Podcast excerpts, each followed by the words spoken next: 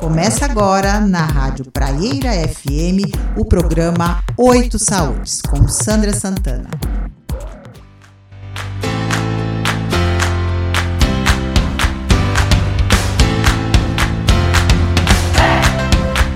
Olá, sou a Sandra Santana do programa Oito Saúdes, da Rádio Praieira FM, soando bem aos ouvidos. Nosso assunto de hoje é saúde corporal e emocional lembrando das interações sutis corpo e mente que promovem a saúde integral. Nosso primeiro entrevistado hoje é Danilo Forghieri Santaella, com o tema Yoga Terapia. Danilo Forghieri Santaella é professor de yoga do CPUSP, do IEP, que é Instituto de Ensino e Pesquisas em Yoga, e da EIA, Escola de Yoga e Autocuidado. Danilo também é bacharel em Educação Física pela EFEUSP, mestre em Fisiopatologia Experimental e doutor em Pneumologia pela FMUSP, com pós-doutorado em Psicobiologia pela UFRN e em Neurociências pela IAE. Olá, Danilo, seja muito bem-vindo. Danilo, o que é yoga terapia e quais os benefícios dessa prática? Oi, Sandra.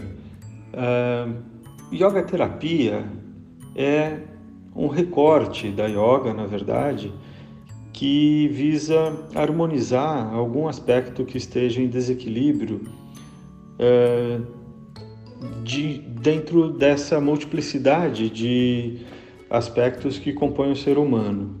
A gente tem no yoga um sistema muito integral, muito abrangente que é, uma vez que a pessoa pratique de acordo com as orientações tradicionais, acaba levando a um processo de modificação comportamental no sentido de escolhas mais saudáveis para a vida e para os relacionamentos, o que acaba tendo inevitavelmente um aspecto terapêutico, porque para que a gente atinja o objetivo final do yoga, que é moksha, que é a libertação a liberação do domínio do ego, é, o que começa a acontecer quando a gente atinge um estado meditativo, a gente precisa não se sentir incomodado pelos aspectos da individualidade, ou seja, o corpo não pode incomodar, a mente não pode incomodar, a respiração não pode incomodar, o sistema digestório não pode incomodar para que a gente se sinta tão tranquilo e quieto e em paz dentro de si mesmo que a gente possa deixar a mente livre, inclusive da amarra do domínio do ego ou da individuação. Né? Uh, nesse sentido, praticar o yoga já tem cunho terapêutico porque as práticas foram desenhadas para que essa crescente harmonização vá acontecendo com o tempo, as pessoas acabaram se especializando um pouco mais. E hoje a gente tem essa vertente da aplicação do yoga na terapia, então chamada yoga terapia. Para que isso aconteça de uma maneira mais consistente, a pessoa que pretende se chamar yoga terapeuta e pretende aconselhar outras pessoas a adotarem algumas práticas de yoga com finalidades específicas e não abrangentes, essa pessoa precisa ter uma capacitação diferenciada. Então, hoje em dia, a gente uh, trabalha junto com outros professores e terapeutas e pesquisadores do mundo inteiro em uma coisa que se chama Consórcio Mundial de Yoga Terapia, visando conhecer como é o estado atual do yoga terapia em diversos países, para a gente tentar chegar em um senso comum, em um denominador comum e recomendar que as pessoas que pretendam se chamar, se formar como terapeutas, tenham um conhecimento mínimo para garantir para a sociedade uma segurança na abordagem terapêutica. Então, é, ter uma exigência mínima ou pelo menos uma recomendação mínima de entender daquilo que a pessoa está falando. Hoje em dia tem muita gente no campo do yoga que se arvora a trabalhar como terapeuta e não necessariamente tem a capacitação para isso. E, por outro lado, existem aqueles que sim têm uma formação bastante consistente. Então, além de tudo, o yoga precisa desenvolver, o yoga terapia está numa etapa em que a gente precisa desenvolver ou reconhecer e popularizar ferramentas próprias do yoga terapia, seja de diagnóstico, seja sejam elas terapêuticas. O yoga tem uma racionalidade única, ele tem uma racionalidade própria para através, por exemplo, da, uh, do estudo dos corpos que compõem o ser humano, o corpo físico, o corpo uh, respiratório, o corpo energético, o corpo anímico, o corpo uh, do intelecto, né? o corpo da bem-aventurança, que seria o, o, mais sutil de todos eles, diagnosticar se existem problemas em um ou mais desses corpos e propor terapêuticas específicas do yoga para isso.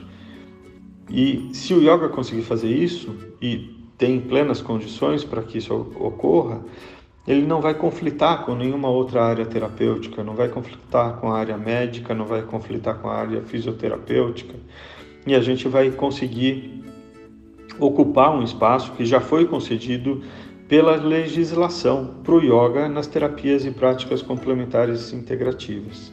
Hoje o yoga faz parte das práticas integrativas e complementares da política nacional de saúde. Então a gente precisa ir se sistematizando e se organizando para ocupar de maneira consistente esse lugar que nos foi oferecido pela política e que é necessário porque a abordagem transdisciplinar e complementar simultânea é que acaba conseguindo dar conta dessa pluri uh, dessa grande multiplicidade de facetas que compõem o ser humano. Danilo, e qual é o procedimento e critérios para se associar a esse consórcio de yoga terapia e ser reconhecido como yoga terapeuta?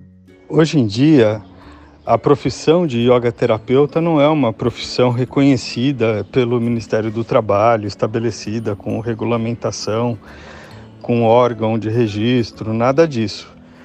Então, é um processo que está acontecendo, a gente está justamente associado ao Consórcio Mundial de Yoga Terapia, a Associação Internacional de Yoga Terapia dos Estados Unidos, e tantas outras instituições. Eu estou, inclusive, com colegas dos Estados Unidos e da Inglaterra fazendo uma pesquisa mundial sobre justamente os critérios de formação, capacitação, o que se exige em determinados países do yoga terapeuta para que ele seja chamado de yoga terapeuta, para a gente tentar estabelecer um pano de fundo comum de embasamento teórico prático para tentar estabelecer esses critérios. Por enquanto, isso não existe. Existe o senso de responsabilidade daquele profissional que vai oferecer terapia através do yoga, que deve buscar a formação melhor possível. Nós temos o curso do Instituto de Ensino e Pesquisa em Yoga, que é o curso que eu participo, em Yoga Terapia, em pós-graduação. Temos o curso do professor Gerson na, na uma universidade são os dois melhores cursos que eu tenho para recomendar para as pessoas que desejam entrar por esse caminho. Mas mesmo assim, ainda existe uma carência de formação anatômico-fisiológica, patológica, para que as pessoas tenham uma formação um pouco mais consistente. Eu defendo que a gente deve aumentar a carga horária desses cursos ou até fazer cursos complementares que possam ir se somando. Muito provavelmente é isso que vai acontecer no futuro próximo. Um aprofundamento em anatomia, um aprofundamento em fisiologia, em sistema respiratório patologias, mas coisas realmente bastante consistentes. Para você ter uma ideia, a Organização Mundial da Saúde recomenda que quem não é da área da saúde, isso está sendo elaborado um documento para que ainda não está divulgado. Né? Tem uma força-tarefa trabalhando nisso, recomenda, muito provavelmente nesse documento, que quem não é da área da saúde, para se chamar yoga terapeuta, precisa de um curso de no mínimo 1.200 horas. Mas isso ainda não está estabelecido, tá bom? Sim, Danilo, eu conheço o IEP. Eu fiz um curso de capacitação de professores de yoga lá e foi muito bom. Danilo, é, quais são os tipos de público que estão buscando yoga terapia nesse período de pandemia? Olha, de maneira geral, uh, no yoga, a gente repara que existe um predomínio do público feminino uh, nas aulas em grupo, sejam elas presenciais, sejam elas uh, online, como tem acontecido atualmente. Eu acredito que isso se deva em parte a um maior cuidado com a saúde que parece que o público feminino costuma ter desde jovem. Mas isso muda um pouco, eu acredito que isso está mudando. Né? O, o homem tem se cuidado um pouco mais, ainda bem. Né?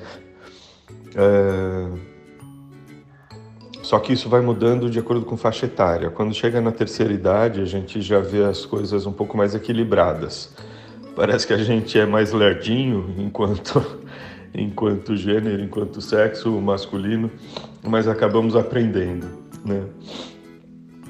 E com relação à yoga terapia, é, existe um, um, um equilíbrio não tem, claro, tem um pouco mais de mulheres procurando, mas é, as pessoas que chegam, chegam por causa de é, problemas de saúde diversos relacionados, seja a distúrbios comportamentais, seja a distúrbios físicos, né? E os comportamentais têm aumentado bastante, os psicológicos, uh, nessa época, né? De, de isolamento e de uma necessidade de autocuidado um pouco mais atento.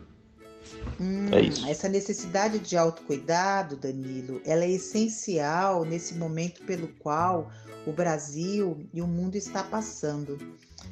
É, Danilo, seria possível fazer uma prática de yoga terapia agora ou uma prática de yoga para que os ouvintes pudessem realizar em casa? Com relação a passar uma, uma prática de yoga terapia no programa é meio complicado, Sandra, porque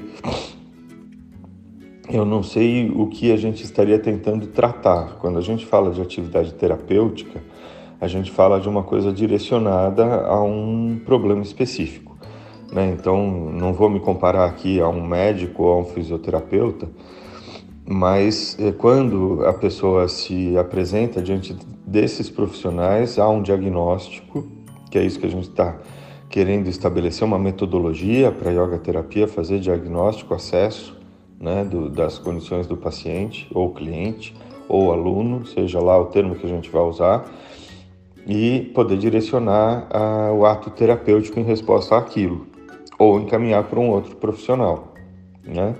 Então, o que eu posso propor é uma atividade de yoga, não uma atividade terapêutica, mas que as pessoas podem perceber algum efeito pacificador, harmonizador, tranquilizador. Tá bom?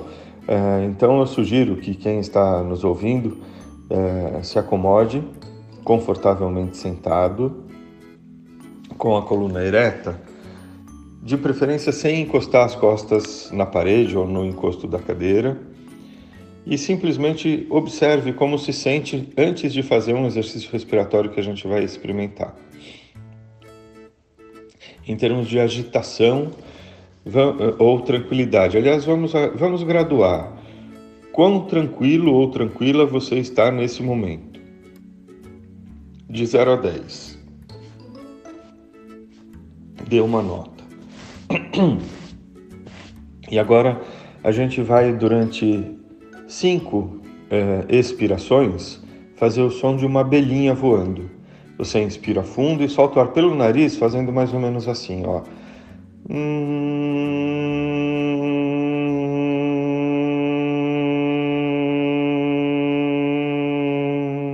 Cada um imita a abelhinha do jeito que quiser, mas com a boca fechada, saindo o som pelo nariz, para sentir vibrar lá dentro, para se concentrar no som e nas vibrações. Repita, inspire fundo.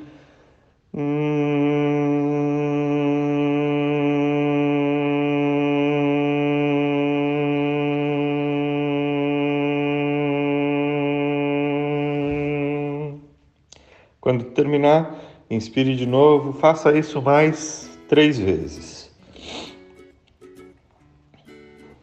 E enquanto vai fazendo, vá observando as vibrações internas, vá se concentrando apenas no som, apenas nas vibrações.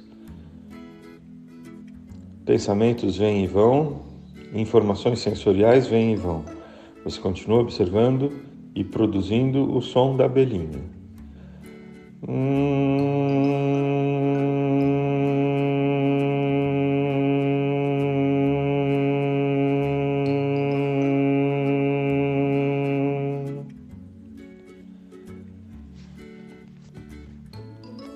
Termine esse que está fazendo e faça só mais um.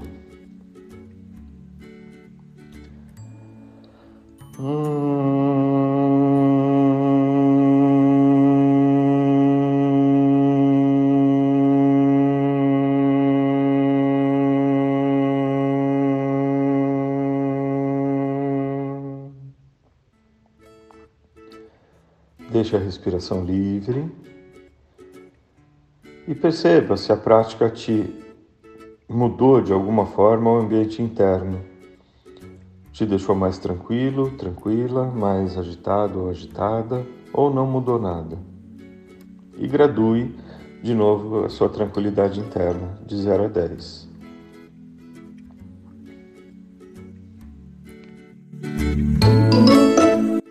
Danilo, muito bom ter você aqui. Eu agradeço imensamente a sua disponibilidade e sei que você é um profissional dedicado e admirável nessa trajetória do yoga. Muito grata, de coração. Eu quero te agradecer, Sandra, a oportunidade de estar aqui com vocês é, no programa Oito Saúdes e poder falar desse simpósio internacional de yoga terapia que a gente está promovendo e você está ajudando como voluntária a fazer que ele aconteça, garantindo um padrão de qualidade muito alto. Você é uma pessoa muito competente, muito uh, disponível, então te agradeço e, e agradeço uh, todas as sugestões que você tem dado também.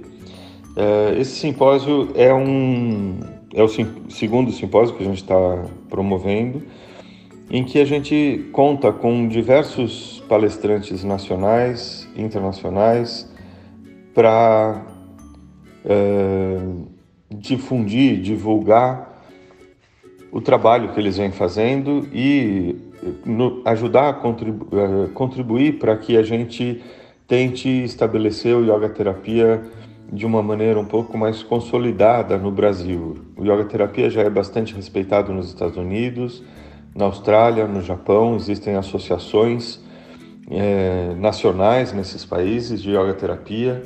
Talvez a gente rume aqui no Brasil para a formação de uma também. É,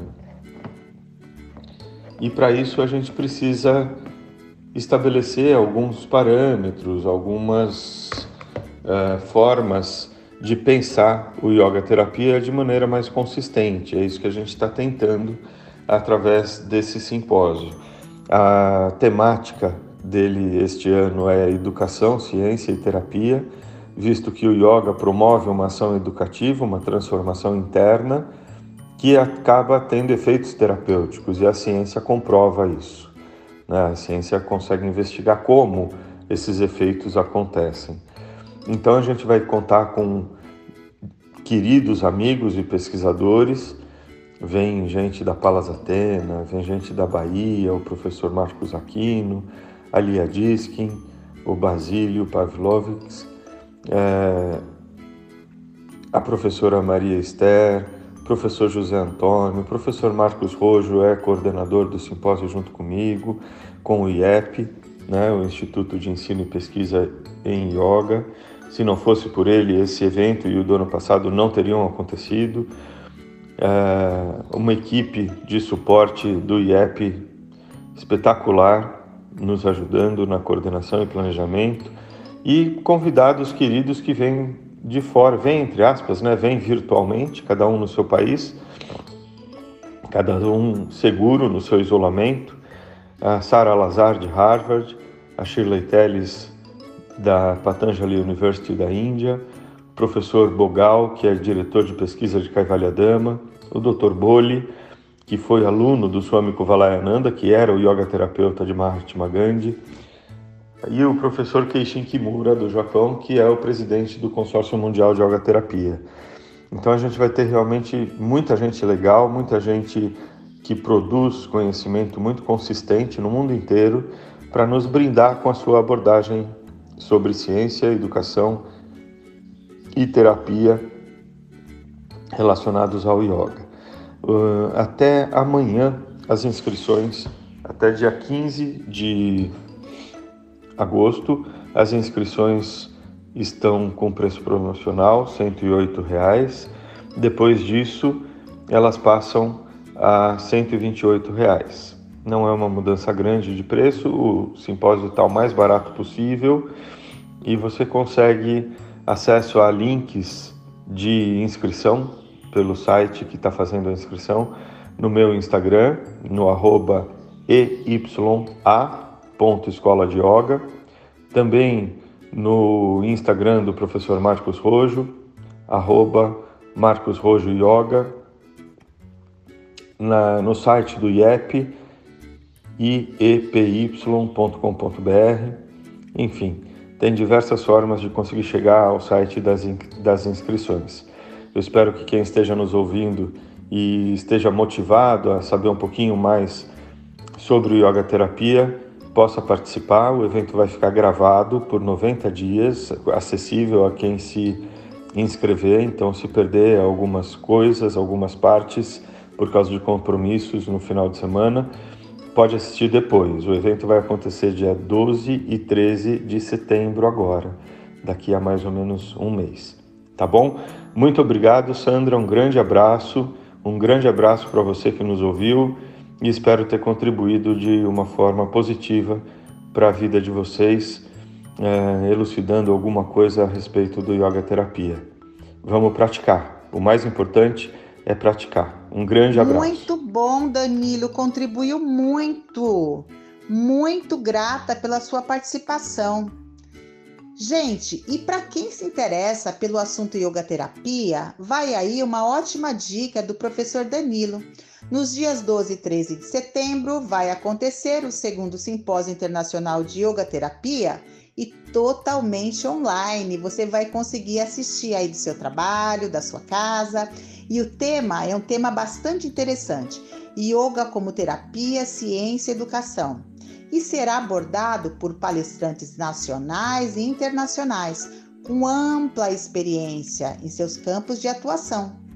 E eles trarão para gente atualizações de como o yoga vem sendo abordado no Brasil e no mundo, para ir acompanhando tudo de pertinho, conhecer os palestrantes e obter as informações de como fazer a sua inscrição, é só seguir a página do simpósio no Instagram, simp.yogaterapia Vou repetir, soletrar para vocês. Arroba S de sonho, I de interessante, M de maravilhoso e P de pleno.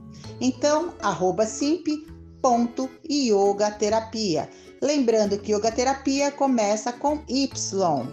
O valor após o dia 15, 128 reais. A organização é de Danilo Forghieri Santaella e IEP, que é o Instituto de Ensino e Pesquisa em Yoga, do Marcos Rojo.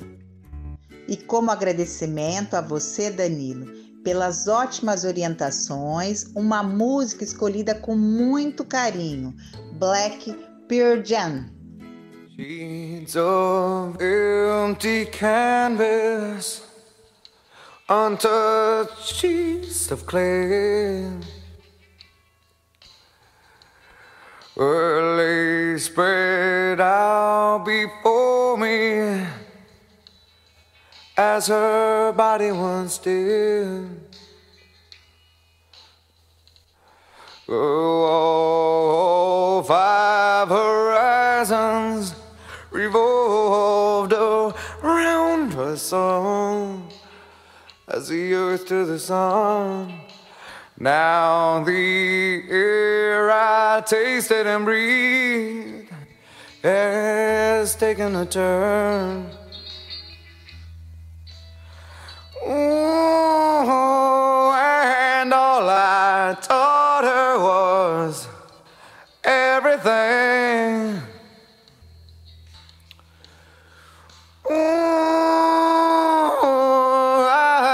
she gave me all that she wore. And now my bitter hands shake beneath the clouds of what was everything. All the pictures sad, all been washed in black, tattooed everything. I take a walk outside. I'm surrounded by some kids that play. I can feel their laughter. So I do I see her. Mm-hmm. And twisted thoughts that spin Round my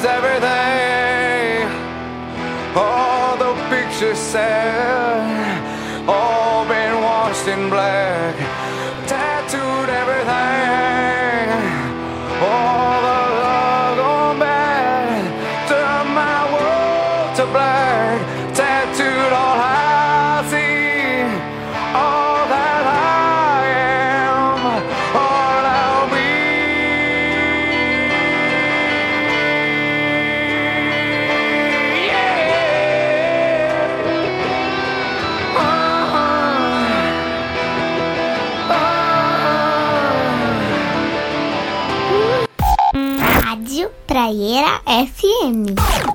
Ah, gente, essa música, ela traz muita emoção do vocalista. E depois dessa música cantada com tanta intensidade, vamos à nossa prática do dia.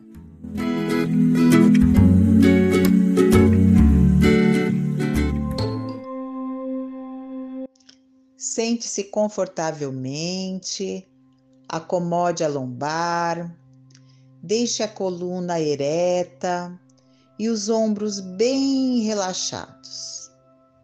Agora nós vamos fazer uma viagem pelo corpo. É como se fosse um mapeamento corporal. É como se um scanner percorresse todas as partes do nosso corpo. Então começamos e colocando atenção agora nos pés, joelhos, pernas, quadril, abdômen, estômago, tórax, braços e vá até a pontinha dos dedos das mãos. E depois volte até a região do coração. Suba mais um pouquinho, chegando à região da garganta e agora a face. Seja generoso, seja generosa com a sua face. Relaxe todas as tensões e destrave o maxilar. Na testa, tenha uma tensão maior entre as sobrancelhas. Pare um pouquinho ali. Depois, suba até o topo da cabeça. Leve sua atenção até o topo da cabeça. E dessa forma, tranquila, sinta a energia fluindo, fazendo o caminho de ida e volta pelo seu corpo. Inspirando, vá sentindo a energia subindo dos pés ao topo da sua cabeça. E na expiração, soltando o ar bem devagar, vá sentindo a energia descendo do topo da cabeça até as pontinhas dos dedos dos pés.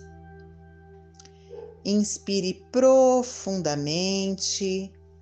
Coloque as palmas das mãos unidas na frente do coração e permaneça assim durante alguns segundos. Inspire profundamente e agradeça o ar que você respira, agradeça pela sua saúde, agradeça pela vida.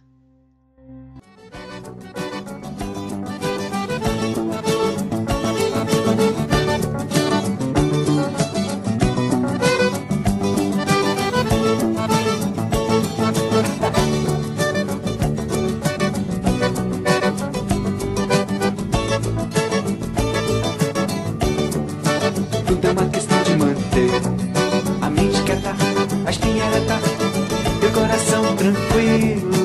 Tudo é uma questão de manter a mente quieta, a espinha reta e o coração tranquilo.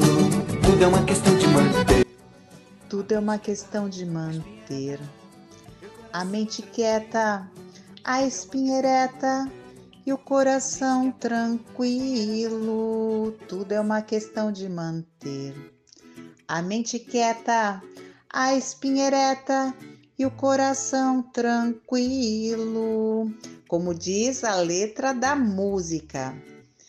E agora, de forma tranquila e consciente, vamos à nossa segunda entrevista com o tema luto. Seja super bem-vinda, Valéria. Eu vou apresentá-la para os nossos ouvintes.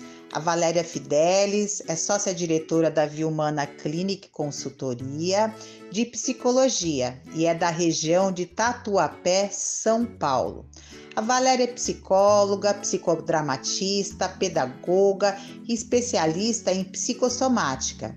E eu conheço a Valéria há muito tempo e ela é estudiosa da tanatologia. E o que é tanatologia, gente? Daqui a pouco vocês vão saber. A Valéria, ela tem uma experiência grande de 26 anos na área clínica, na área educacional e também na área empresarial. Inclusive, eu conheci a Valéria em uma multinacional onde nós trabalhamos juntas há muitos anos atrás. Nós trabalhamos na área de RH. A Valéria também é membra integrante do CNT, que é o Centro Nacional de Tanatologia, e membra do grupo de apoio ao estresse. E o foco dela é trabalhar a qualidade de vida, o pós-trauma, o pânico, catástrofe, lutos, perdas e separações. É uma terapeuta com papel profissional que vem sendo desenvolvido nessa trajetória bonita que ela tem. Ela também trabalha com ativação de competências pessoais e, como nós falamos, especialista na área empresarial, trabalhando também com competências profissionais. Ela tem uma forte experiência com lutos individuais e familiares e também com atendimentos emergenciais já trabalhou com queda de avião, diante de catástrofes, doenças terminais, morte súbita, entre outras coisas também. A Valéria, ela atende crianças, adolescentes, adultos, casais e é uma profissional que eu respeito bastante. Ufa, gente, uma longa experiência, Valéria. Bom, ouvintes, e nesse tempo de pandemia, onde já perdemos tantas pessoas queridas e, né, por causa do Covid, da Covid, é, nós vamos à seguinte reflexão sobre o luto. É um tema bastante delicado e agora eu vou pedir para Valéria fazer uma introdução ao tema para vocês. Oi, Valéria. Olá a todos da Rádio Praieira FM, do programa Oito Saúdes. Eu sou Valéria Fidelis, psicóloga clínica, atuando em São Paulo, na região do Tatuapé. Sou especialista em psicodrama, psicossomática e estudiosa da tanatologia e venho para colaborar com a reflexão sobre o luto. É importante saber que cada pessoa sentirá a perda de alguém querido de uma determinada intensidade. Muitos são os fatores e significados individuais. Tudo dependerá do vínculo estabelecido entre a pessoa que se foi e o enlutado. O ritual de passagem tem o seu início no velório e no sepultamento, e quando não vivenciados, pode ocasionar em processo de luto mais intenso e duradouro do que o esperado, e as pessoas podem não processar a situação de despedida e não entrar em contato com a realidade e a concretude da morte. Entender o processo de luto é muito importante para que possamos acolher o enlutado e tornar esse processo natural sem patologias psíquicas, como por exemplo a depressão. Nessas circunstâncias, a ajuda psicológica é imprescindível para elaborar o luto e seguir a vida. Importante lembrar que cada pessoa importa e tem um valor afetivo para cada família, independente de sua idade. Todos nós, em maioria, não aceitamos a morte, a participação e a vivência dos rituais de passagem, que é feito através do velório e dos sepultamentos, nos ajudam nesse processo. Com a pandemia, ele nos foi tirado. Sendo assim, nós precisamos ficar atento a outras patologias que pode ocorrer em virtude desta situação. Sim, Valéria, atenção, ela é necessária. Valéria, como acolher essas pessoas enlutadas nesse momento de pandemia pelo qual todos nós estamos passando?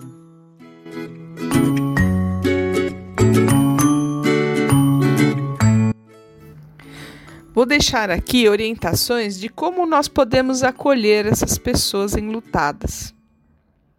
Em virtude de não ser possível a presença física, é preciso estimular familiares e amigos a, a expressar o seu luto. Para isso, nós podemos utilizar ligações de vídeos, mensagens de voz, cartas, telegramas, e-mails e mensagens de despedida ao enlutado é muito importante estimular ele a esta vivência. Podemos também organizar o envio de mensagens, que pode ser através de uma folha ou ainda uma folha de visitas online via Facebook, para os amigos e familiares assinarem ou deixarem suas condolências. Os enlutados com certeza serão acolhidos ao ler as mensagens. Essas vão ajudar a suportar os dias difíceis de tristeza e dor. Crie uma forma e compartilhe com os envolvidos. A comunicação é muito importante e o apoio, mesmo de longe, será muito importante para ajudar este enlutado a perceber que estão vivenciando o seu luto. Isso os fará vivenciar sua perda com mais concretude não podemos ficar parados sem participar deste momento ou em silêncio. O ritual de passagem de perda é tão importante quanto o nascimento. Se for possível, vocês podem procurar na sua comunidade os líderes religiosos das diversas religiões e propor a ele um ritual virtual para as famílias e também para os amigos do falecido. É muito importante, após a pandemia, que todas as comunidades locais é, procurem qualquer ordem religiosa, façam um ritual fúnebre coletivo para fazer uma homenagem a todos esses queridos falecidos. Importante também que todo mundo se atenha ao estado físico e psíquico desses enlutados que estão ao redor. Ele pode não estar dormindo ou delirando em função do ocorrido, e às vezes é muito importante ajuda médica, psiquiátrica ou ajuda psicológica. É muito importante lembrar que cada indivíduo enlutado tem a sua forma, a sua maneira de sentir. Não existe uma regra linear. É muito importante nesse contexto respeitar e permitir a vivência do luto. Obrigada. Eu que agradeço, Valéria, e você tem toda a razão. Cada ser, ele é singular e a experiência do luto, ela acontece de uma forma diferente para cada pessoa. Eu sei que entre as fases do luto nós temos a tristeza profunda, o medo, a culpa, inclusive a raiva também é um sentimento que eu já vi acontecer em pessoas enlutadas. E eu sei que faz parte do processo do luto também ter raiva. Às vezes a pessoa, ela tem raiva da pessoa que se foi, por ter deixado o enlutado sozinho. E essas fases, eu sei que elas vão oscilando até o momento que chega a aceitação e a paz. Vá Valéria, eu agradeço a importante reflexão que você trouxe a todos nós. Eu escolhi uma música para dedicar para você. E é uma música escolhida é com muito coração. Eu vejo essa música como a música perfeita para esses tempos de pandemia. E a beleza da canção, e a arte traduzindo o que a gente sente, e a arte como expressão genuína de quem todos nós somos.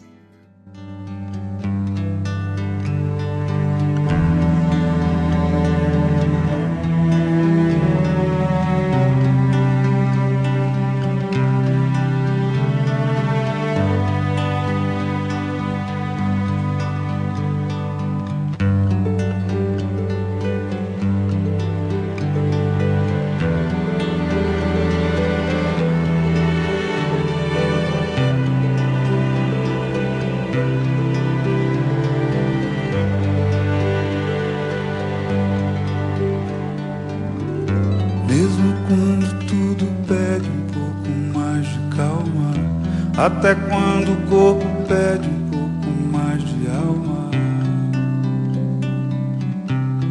a vida não para. Enquanto o tempo acelera e pede pressa, eu me recuso, faço hora, vou na valsa. A vida é tão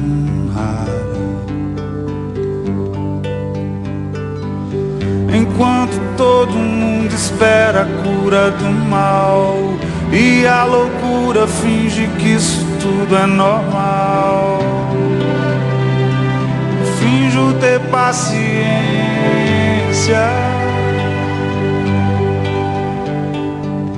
E o mundo vai girando cada vez mais veloz. A gente espera do mundo e o mundo espera de nós mais de paciência.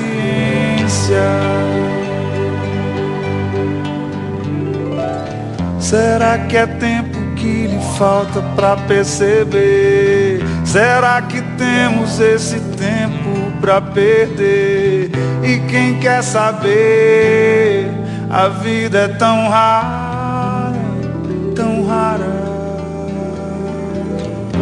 Mesmo quando tudo pede um pouco mais de calma, até quando o corpo pede um pouco mais de alma. Eu sei, a vida não para. A vida não para.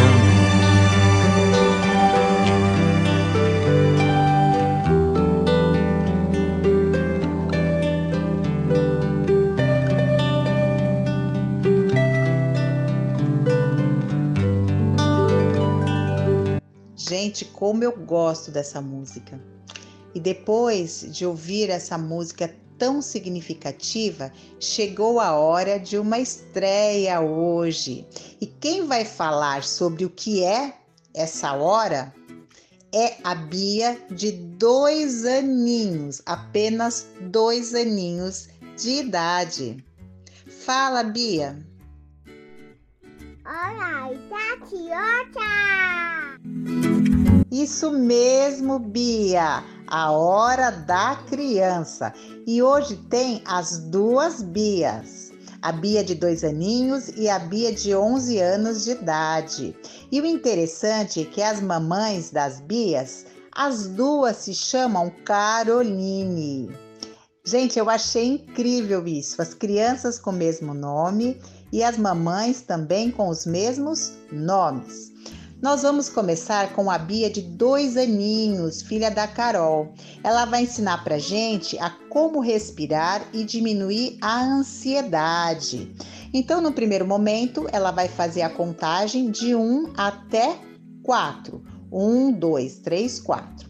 E ela vai conduzir vocês a respirarem profundamente. Então, nessa contagem até 4, vocês vão inspirar. E depois, na contagem até 8, vocês vão soltar o ar bem devagarinho enquanto ela conta de 1 até 8. Combinado? Então vamos lá? Vamos começar inspirando. Bia, agora é com você. Um, dois, três, expirando, soltando o ar bem devagar pelas narinas. Vamos lá, Bia. um, dois, três, cinco, seis, sete, oito. Inspirando profundamente. Um, dois, três, um, dois, três, cinco, seis, sete, oito. Muito lindo, Bia. Você fez a prática respiratória direitinho. Bia, qual é a pergunta do dia?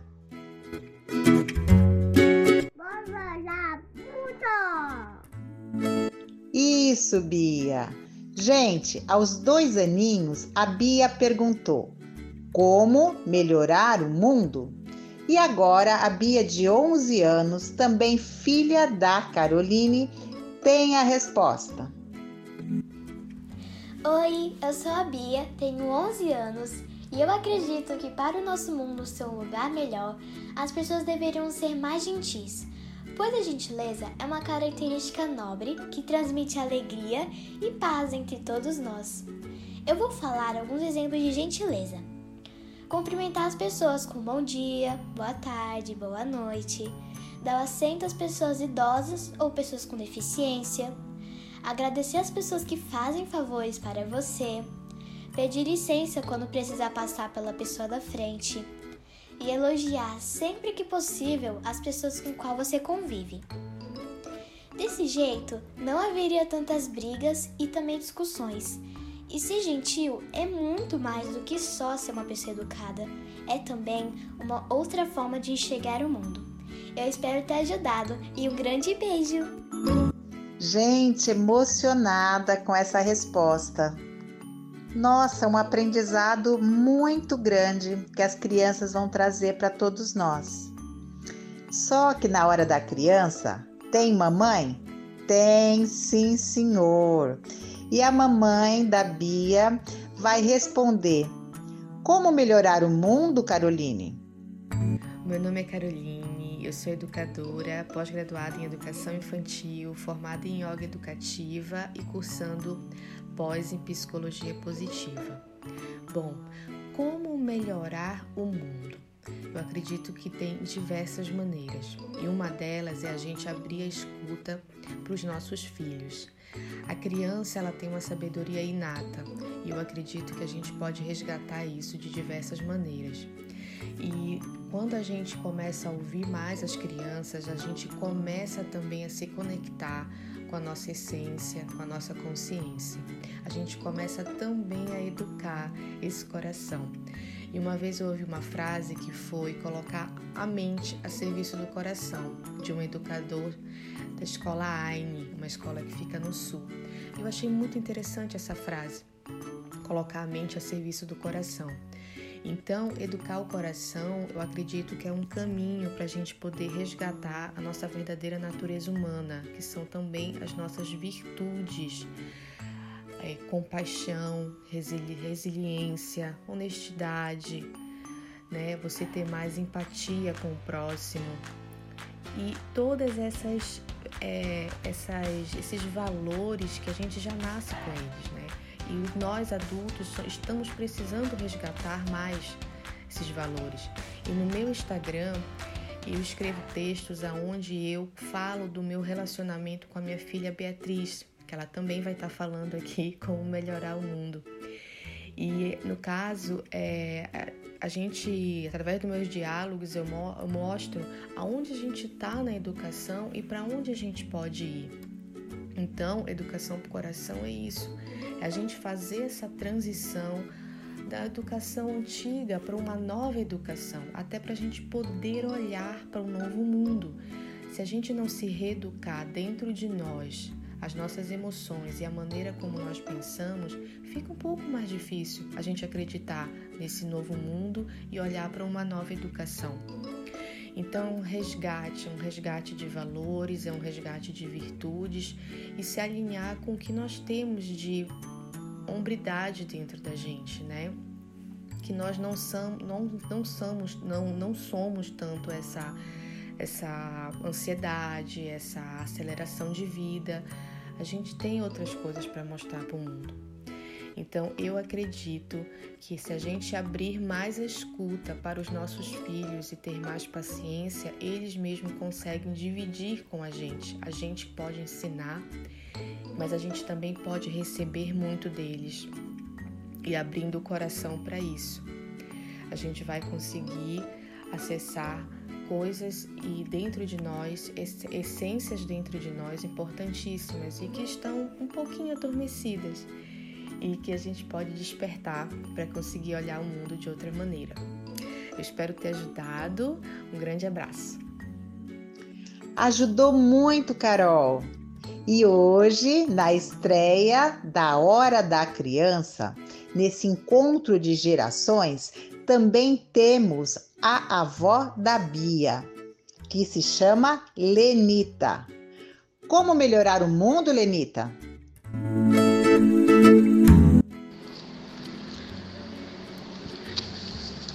Boa tarde. Meu nome é Lenita mãe da Carol e avó da Bia. Sou terapeuta naturista. Vou falar um pouco do planeta, porque é um assunto muito vasto. Como salvar o planeta Terra?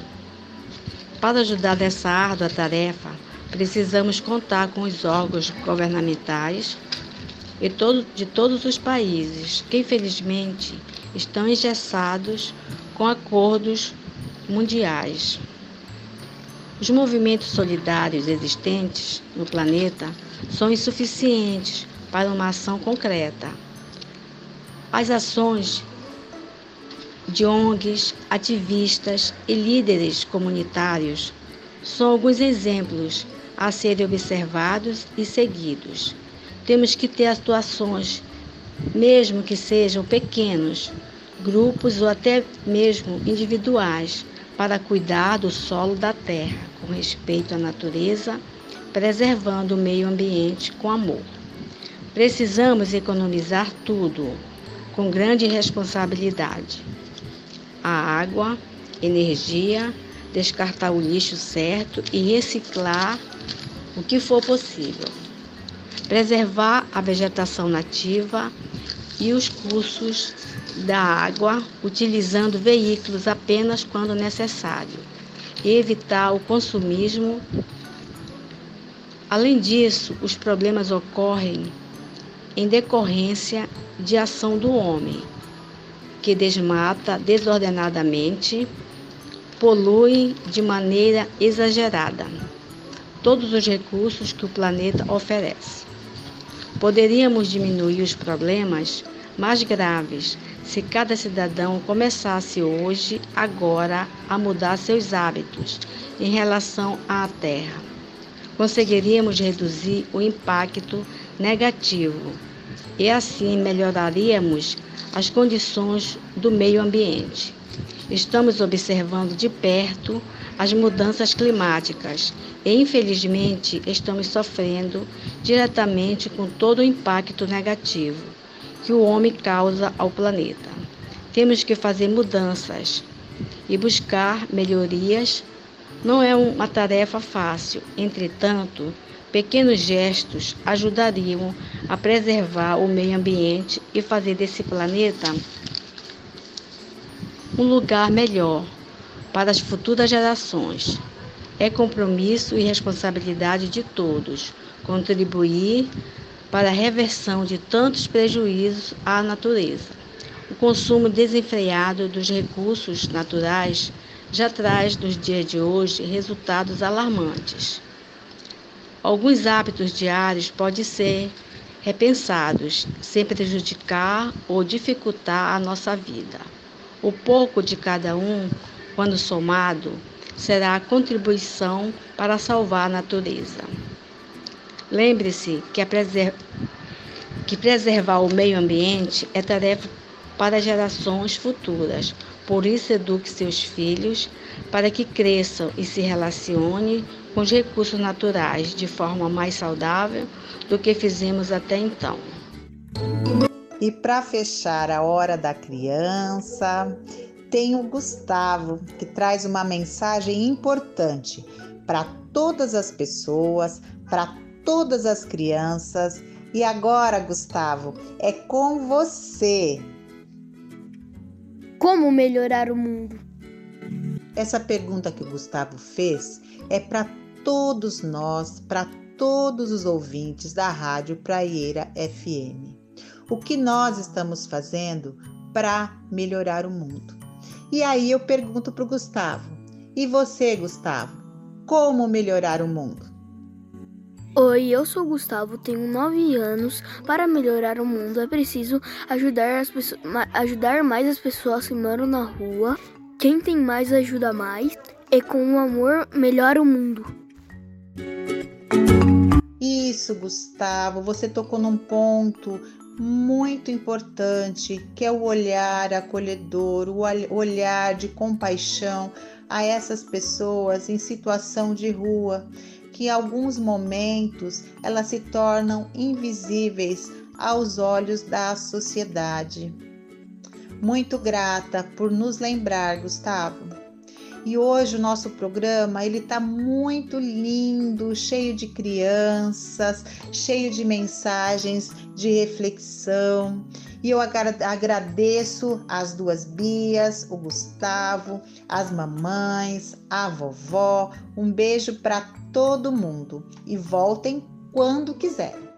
E agora, para fechar o nosso programa, onde nós falamos sobre a tríade, nascimento, vida e morte. Nascimento representado pelas crianças que fazem nascer bons sentimentos na gente. Hoje realmente o meu coração ficou aquecido. Crianças que são sementes em desenvolvimento. Nós falamos da vida com tanto aprendizado no Yoga Terapia, onde o professor Danilo nos trouxe ao conhecimento coisas que podem ser benéficas na nossa trajetória, no nosso caminho, na nossa existência. E a reflexão também sobre a morte, a Valéria Fidelis, psicóloga, falando sobre o luto. Então agora eu vou pedir um minuto de silêncio por tantas pessoas que se foram nessa pandemia. E após esse minuto de silêncio, eu coloco para vocês mais uma mensagem da Valéria, uma reflexão sobre o luto infantil. Depois desse minuto de silêncio, dedicado a todas as pessoas falecidas pela Covid-19, tanto no Brasil quanto no mundo, eu peço para Valéria falar para gente como trabalhar o luto com as crianças quando elas perdem pessoas muito importantes, como os pais ou alguém muito amado. Olá a todos da Rádio Paieira FM do programa Oito Saúde. Eu sou Valéria Fidelis, psicóloga clínica, atuando em São Paulo, na região do Tatuapé. Sou especialista em psicodrama, psicossomática e estudiosa da tanatologia. Hoje eu venho aqui no programa colaborar com a reflexão sobre o luto infantil. Temos que tomar cuidado para não negligenciar o luto infantil. Para isso, é muito importante lembrar da criança no momento da morte de um ente querido. Seu comportamento pode deixar a criança mais confusa nesse momento, levando a ficar com medo de que outras pessoas, as quais amam, também venham a morrer. O que fazer? O que dizer? Qual atitude devemos tomar frente à morte de uma pessoa querida? A criança deve saber que todos os seres vivos nascem, crescem e morrem. Nesse contexto, deixe claro para ela quem cuidaria dela no caso da morte de ambos os pais? Use o termo correto para explicar: morrer e morte. Termos vagos só ajudam a aumentar a confusão. Não aumente seu pensamento mágico. Ela pode acreditar que seu comportamento ou pensamento pode causar ou reverter a morte. Entrar em contato com a tristeza é importante para a criança aprender a lidar com a perda e não a tornar a morte um tabu. Não proteja a criança da morte e da tristeza da perda. Ensine-a a aprender, a reconhecer, a nomear, a aceitar e expressar sentimentos. Assim, você estará evitando que a criança desenvolva defesas e dificuldades de lidar com emoções difíceis. Viabilize atividades físicas e criativas para a liberação da energia. O aprendizado sobre perdas e lutos começa desde cedo com a perda de bichinhos de estimação e vai até a fase adulta. Lembre-se, a criança não sabe expressar os seus sentimentos. A raiva, a culpa e o medo são muito comuns e muitas vezes são expressos através da agressividade. Ela pode sentir-se abandonada, deixa sempre com alguém que ela tenha vínculo nesse momento. Preste atenção na expressão de tristeza, a dificuldade para dormir, ou ainda a falta ou excesso de apetite. Não deixe de oferecer a participação em velórios e sepultamentos. Ela precisa aprender que a vida tem momentos difíceis. Pergunte sempre a ela o que fazer e atenha-se à sua vontade neste momento. Obrigada. Muito grata, Valéria. Muito importante cada orientação que você nos deu. Gente, quem quiser conhecer mais o trabalho da Valéria, as informações é via e-mail contato arroba viahumana.com.br. Tem ainda o WhatsApp que é 999 95 90 92. E o site da Valéria é www.viahumana.com.br. Vale a pena conhecer o trabalho dessa ótima profissional. E agora, no nosso programa, um momento grande ideia. Como fazemos semanalmente, é o momento onde convidados, onde ouvintes podem nos dar dicas do que quiserem. dicas que podem beneficiar todas as pessoas em relação à saúde integral. E para o momento grande ideia, lembramos que se as Bias têm as mamães com o mesmo nome, as Carolines, uma das mamães já conhecemos hoje no programa. E não podia faltar a mãe da Bia pequena, é com você, Caroline. Olá, meu nome é Caroline, eu sou mãe da Bia e do Gustavo. Como podemos mudar o mundo? Sendo bons exemplos para os nossos filhos, ensinando-os a serem pessoas boas, tolerantes, ter empatia pelo outro e ser solidários, principalmente. Se pode, ajuda, porque é um dever. Se você pode, você ajudar uma pessoa e com muito amor. Porque o amor transforma o mundo, transforma qualquer coisa.